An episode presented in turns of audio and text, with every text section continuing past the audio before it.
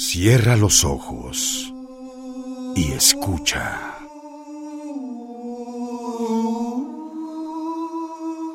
Ensayo sobre la ceguera por el Premio Nobel José Saramago.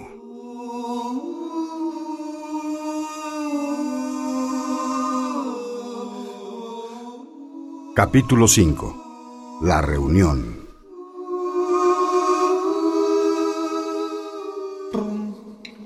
Después de los acontecimientos de los últimos días, la llegada del viejo de la venda negra trajo noticias y, sobre todo, algo de humor a la sala.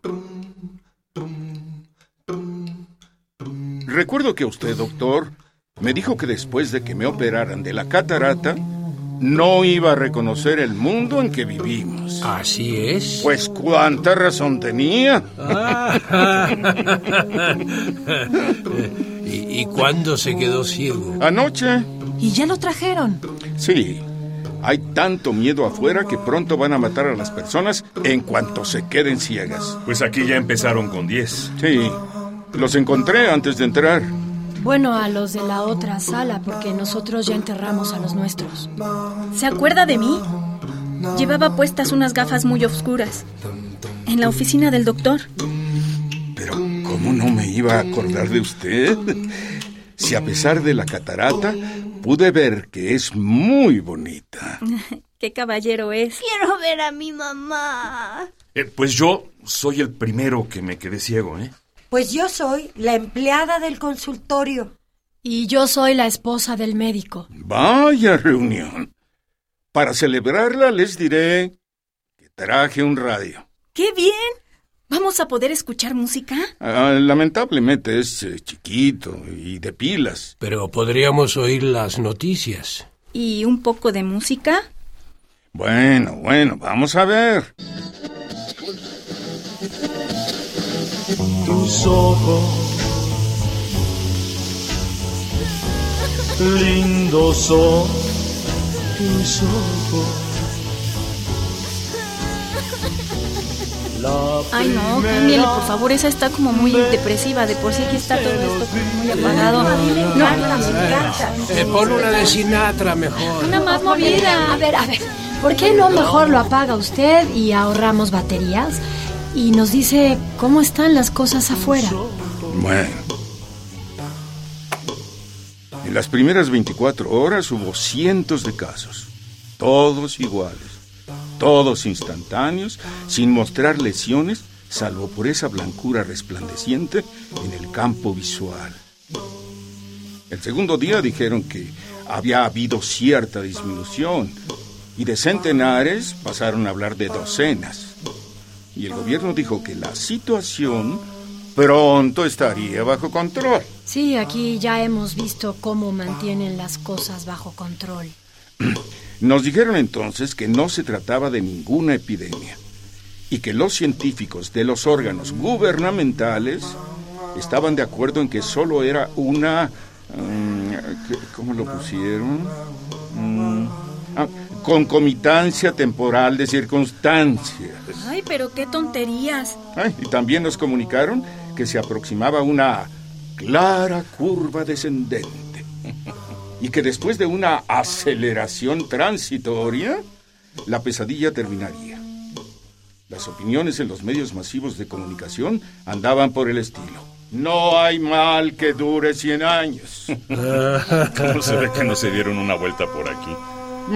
Pronto vieron que a sus votos de optimismo y previsiones científicas se los llevó el agua blanca. Y no hubo reacción seria de la comunidad científica. Oí que se organizaron coloquios, seminarios, mesas redondas y otros bichos por el estilo. Pero después de algunos casos en que los expertos súbitamente terminaban su ponencia, con un grito de que se acababan de volver ciegos, ya no se oyó nada más. ¿Y qué medidas aconsejaron tomar? Primero mencionaron que era posible limitar el extraño mal, confinando a los afectados a, a instituciones idóneas para tales casos. Sí, claro, como el manicomio viejo en el que nos encontramos. Bueno, estos detalles se los comieron. ante el crecimiento inexorable de los casos, decidieron que les tocaba a las familias cuidar a sus ciegos, lo cual al poco tiempo causó que hubieran familias completas de ciegos sin nadie que los cuidara o protegiera. Terminaron como, como esa pintura en que los ciegos caminan, se caen y, y mueren juntos. Eso no le pasó a mi mamá. Claro que no. Ya verás cómo viene después. Pero seguramente habrán hecho algo más. Ah, ¿cómo no? Empezaron a confiscar toda clase de espacios grandes como, como fábricas, iglesias, estadios, almacenes vacíos. Al principio algunas organizaciones de caridad ofrecieron voluntarios para cuidar a los ciegos, hacer las camas, limpiar los baños, preparar comida y, y otros menesteres. Ay, benditos sean. Aunque nadie así ha venido a este manicomio. Es que los pobres voluntarios se quedaron ciegos de inmediato. Pues que quede para la historia la belleza de su gesto y ayuda del exterior. Ante las noticias de la epidemia blanca, las fronteras se cerraron. Pero no antes de que oyéramos que el mal se había extendido más allá de ellas.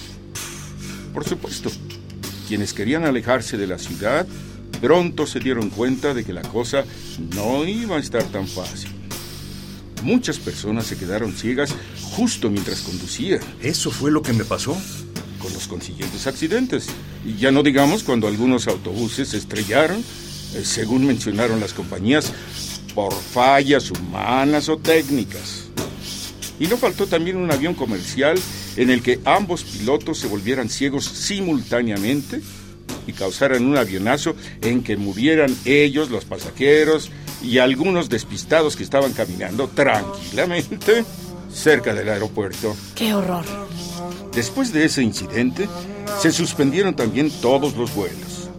Se quedaron coches y bicicletas abandonados contra los que se tropezaban quienes salían a la calle. Así están las cosas en el mundo de afuera. Y hablo solo de lo que oí o, pude ver con mis propios ojos. Bueno, más bien dicho, con el solo ojo que me funcionaba. Pero vamos a hablar de otras cosas. ¿Por qué no jugamos para matar el tiempo? ¿Qué tal si cada uno de nosotros dice exactamente lo que estaba viendo al momento de quedarse ciego? Por ejemplo, yo me quedé ciego mientras miraba mi ojo ciego. ¿Qué? Quiero decir que sentí como si el interior de la órbita vacía se estuviera inflamando. Me quité el parche para comprobarlo y en ese momento me quedé ciego. Yo estaba consultando unos libros de oftalmología para tratar de entender lo que estaba pasando. Mi última imagen fue el interior de la ambulancia mientras ayudaba a mi marido a entrar. Mi caso ya se lo conté al doctor. Me había parado en un semáforo, veía la luz roja y los peatones, y después, nada. Lo último que recuerdo fue ver mi pañuelo, porque estaba llorando. Yo salía de mi trabajo en el consultorio y acababa de entrar al ascensor cuando extendí la mano para tocar el botón y de repente me quedé sin ver nada. ¿Y, eh, ¿y qué le pasó a la mujer bonita de gafas? Yo estaba en un cuarto de hotel con un hombre encima. Mm. ¿Y lo viste todo blanco? Sí. Ah, pues quizás tu ceguera no sea como la nuestra. El miedo ciega. Ya éramos ciegos cuando perdimos la vista. Los primeros ciegos traídos a esta cuarentena fueron más o menos capaces de llevar con dignidad la cruz de la naturaleza eminentemente escatológica del ser humano. Pero ahora, ocupados 240 catres, más los ciegos que duermen en el suelo, ninguna imaginación podría describir con propiedad este cúmulo de porquería. No es solo el estado al que rápidamente llegaron las letrinas, antros fétidos como deberían ser en el infierno los desagües de las almas condenadas, sino también la falta de respeto de unos o la súbita urgencia de otros que, en poquísimo tiempo, han convertido los corredores y otros lugares de paso en excusados. Todos los días a la misma hora en la tarde, el altavoz repite las consabidas reglas. Pedimos que escuchen atentamente las siguientes instrucciones. Primera, los internos son responsables de lavar su propia ropa a mano. Segunda, salir del edificio sin autorización acarreará la muerte instantánea. Pero lo que allí se necesitaría sería un chorro poderoso de manguera que barriera con toda la mierda. Y luego un ejército de plomeros que repararan las tuberías y una mano capaz de conducir y guiar. Hay que resolver este horror. No aguanto más y no puedo seguir fingiendo que no veo. Pero piensa en las consecuencias. Lo más seguro es que te quieran convertir en esclava. Te van a pedir que ayudes a todos, que los acuestes y levantes, que les seques las lágrimas y de paso te insultarán. Ya es mucho lo que haces. Lo único que hago es preocuparme de que alguien se vaya a dar cuenta de que veo. Algunos llegarán a odiarte porque ves. No creas que la ceguera nos ha hecho mejores. Ni peores. Pues hacia allá vamos. Haz lo que te parezca. Pero no te olvides que simplemente somos ciegos. Si pudieras ver lo que estoy obligada a ver, querrías estar ciego. Lo creo. Pero no necesito quererlo. Porque ya lo estoy. No hubo necesidad de ninguna confesión, porque a la mañana siguiente, al regresar los delegados que habían ido por la comida,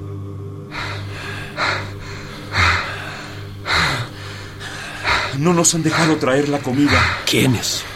¿Los soldados? No, los ciegos. ¿Cuáles ciegos? Si aquí todos somos ciegos. No estamos seguros, pero creo que fueron los que llegaron juntos. Los últimos.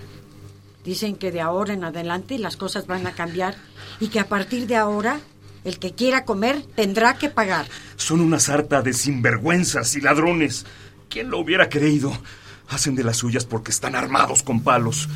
Todavía me duele el brazo del trancazo que me dieron. Vamos a tratar de resolver esto por las buenas. Voy a hablar con ellos. Yo te acompaño.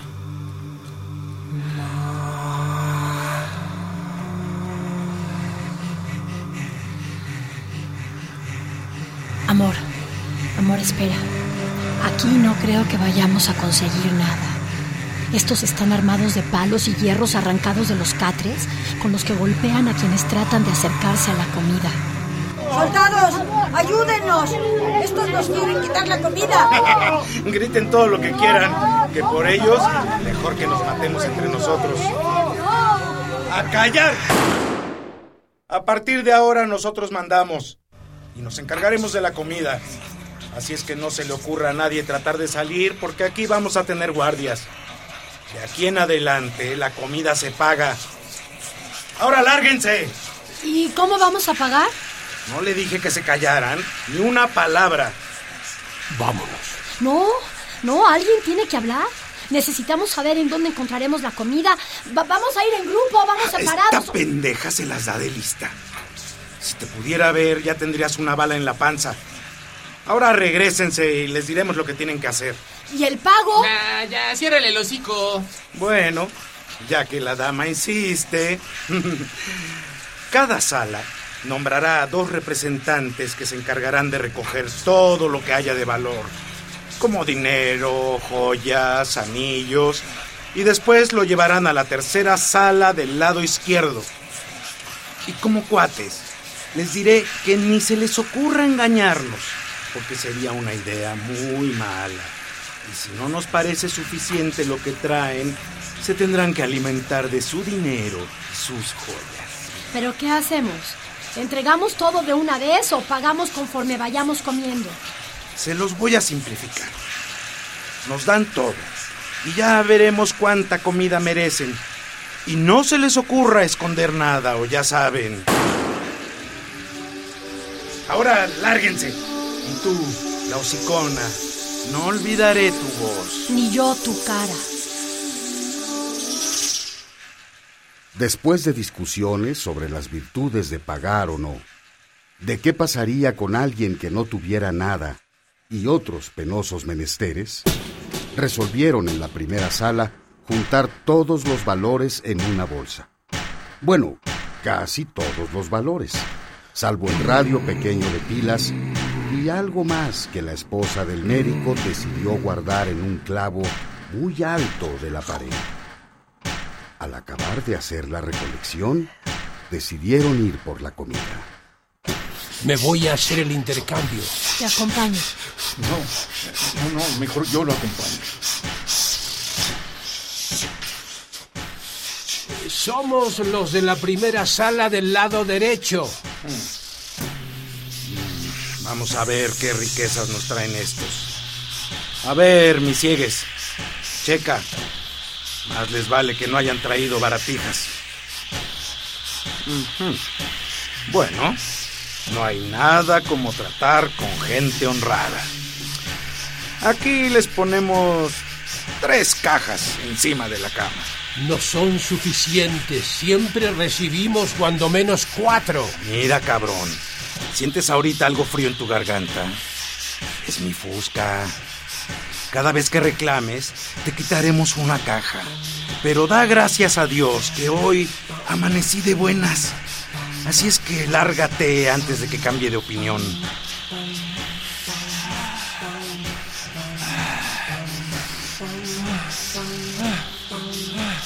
Pero qué tonto soy. No volveré a tener una oportunidad así. ¿Qué quiere decir? Me puso la pistola en el cuello y podría habérsela quitado con las manos. ¿Y no habríamos salido vivos de ahí? En la primera ala, pese a los nuevos acontecimientos, trataron de sobrellevar la convivencia lo mejor que podían. El viejo les comentaba las noticias que escuchaba en la única estación que todavía funcionaba hasta que escuchó...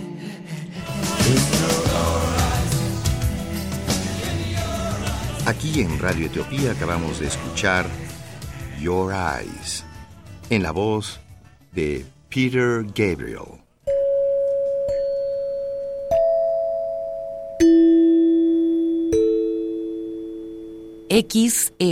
XEUN, Radio UNAM, 96.1 de frecuencia modulada.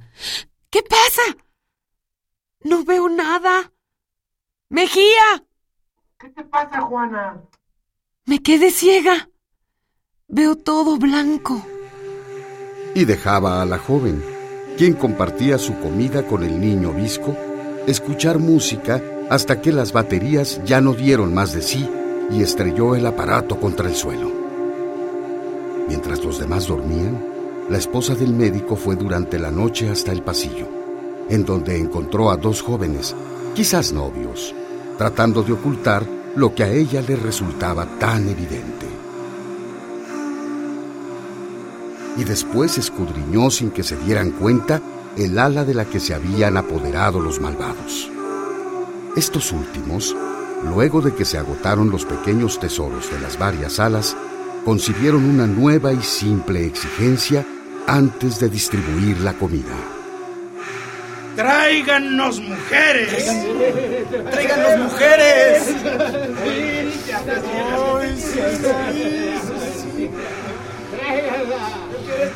aquí.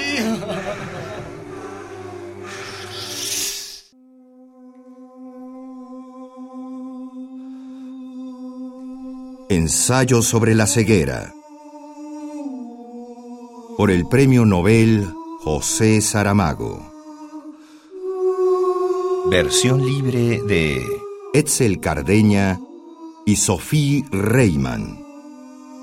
Dirección Eduardo Ruiz Aviñón.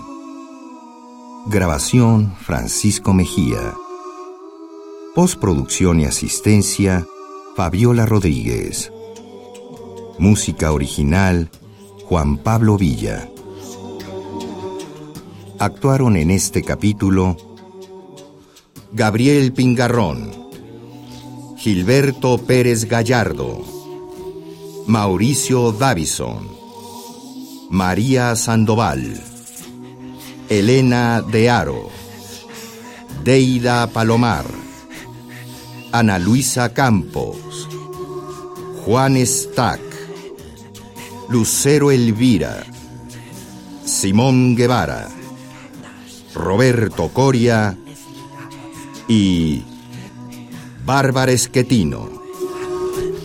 Producción Radio UNAM y descarga cultura.unam.